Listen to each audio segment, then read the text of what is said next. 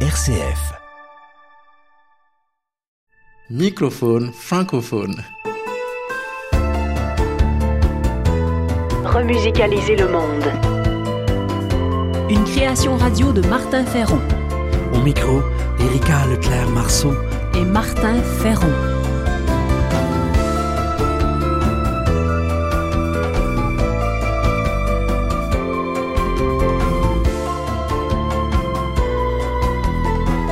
Le fil rouge de ce numéro, Devant l'aube. Remusicaliser le monde. Création, Sens, travail social, intendance, nature. par Martin Ferron.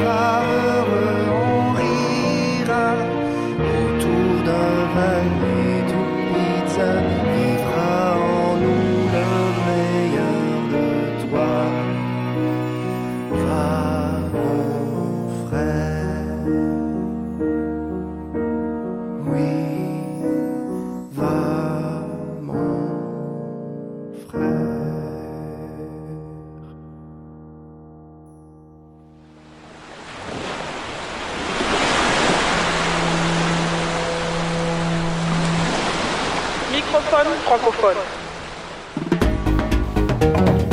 Peu de gens en parlent.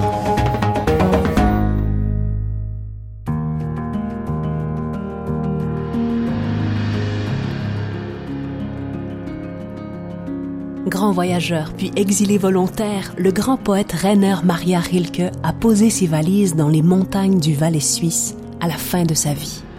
C'est là qu'il a écrit quelques-uns de ses chefs-d'œuvre, dont les sonnets à Orphée. Les sonnets à Orphée sont destinés à consoler une de ses amies qui vient de perdre sa fille, une jeune musicienne âgée de seulement 19 ans. Dans un élan du cœur, pendant trois semaines, sans dormir ni manger, Rilke écrit ces mots en transe pour son ami, l'humanité et Dieu.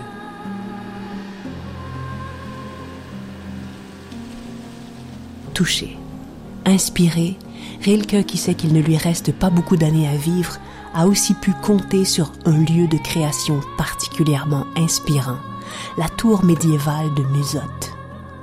Située au milieu des vignes et des montagnes, on dit de ce lieu de silence qu'il a été celui de la renaissance artistique de Rilke.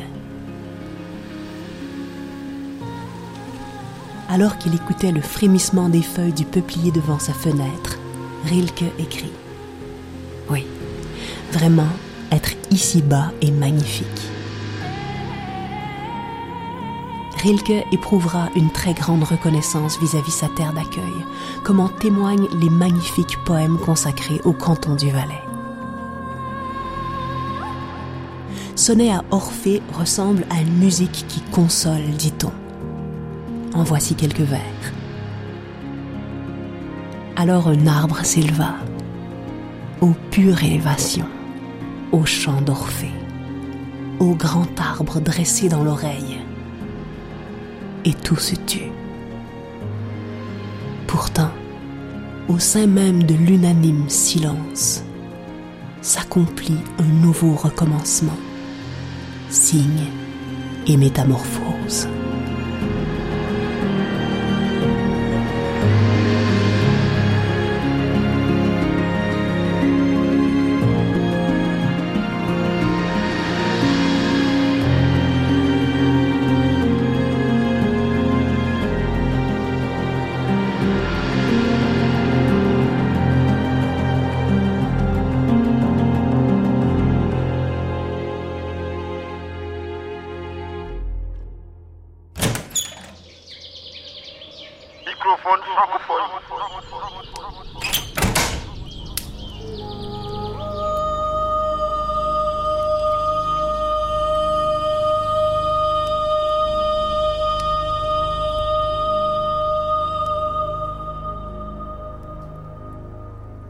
Voici matinal, comme le matin de l'amour et de la lumière, après l'hiver.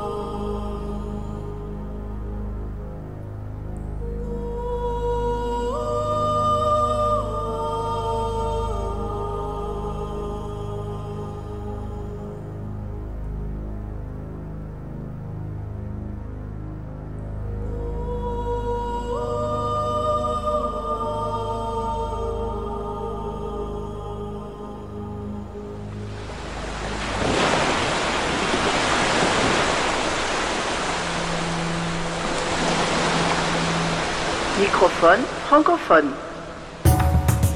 Culture de sens.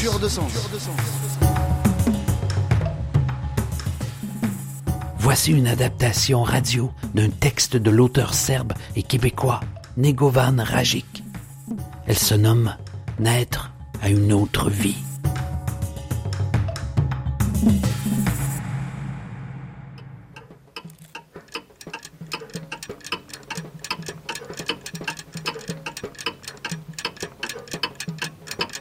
Demain, je serai enfin libre.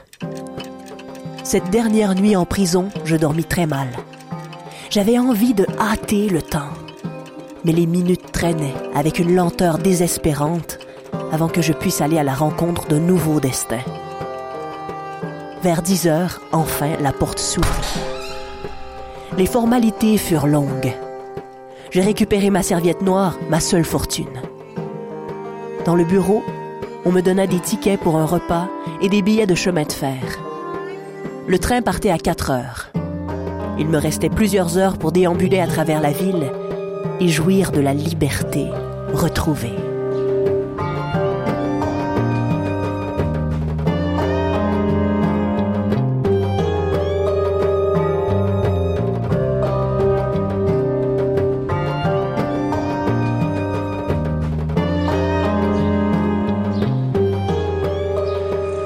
Sorti en même temps que moi, Milenko m'accompagnait. Alors que nous nous promenions en profitant du soleil, tout à coup, Milenko me quitta pour traverser la rue. Je le vis se diriger vers une femme en sarrau blanc. Il lui parla, puis revint en rapportant deux casse-croûtes au fromage blanc. Je n'y compris d'abord rien. C'était inespéré. La femme disparut dans la maison d'en face. Dix minutes plus tard, nous arrivâmes à la gare. Il restait encore une bonne heure avant le départ. Sur la voie de garage, un wagon à bestiaux vide nous offrit son hospitalité. Nous nous y installâmes, les jambes pendantes. Le casse-croûte de la dame en blanc était délicieux. Nous nous régalâmes comme de vrais cheminots. Le soleil doux chauffait agréablement. Un peu avant 4 heures, installés sur des bancs de troisième classe, nous attendions le départ. Soudain, le tamponnement des wagons se propagea le long de la rame. La locomotive démarra, péniblement. À la sortie de l'agglomération, la voie longea longuement un cours d'eau. La rivière ne nous lâchait pas, comme pour nous rappeler qu'il faut parfois frôler la mort pour naître à une autre vie. Mais pour l'instant, nous n'avions pas le temps de regarder en arrière. Il nous fallait progresser vers l'ouest, toujours plus loin vers l'ouest.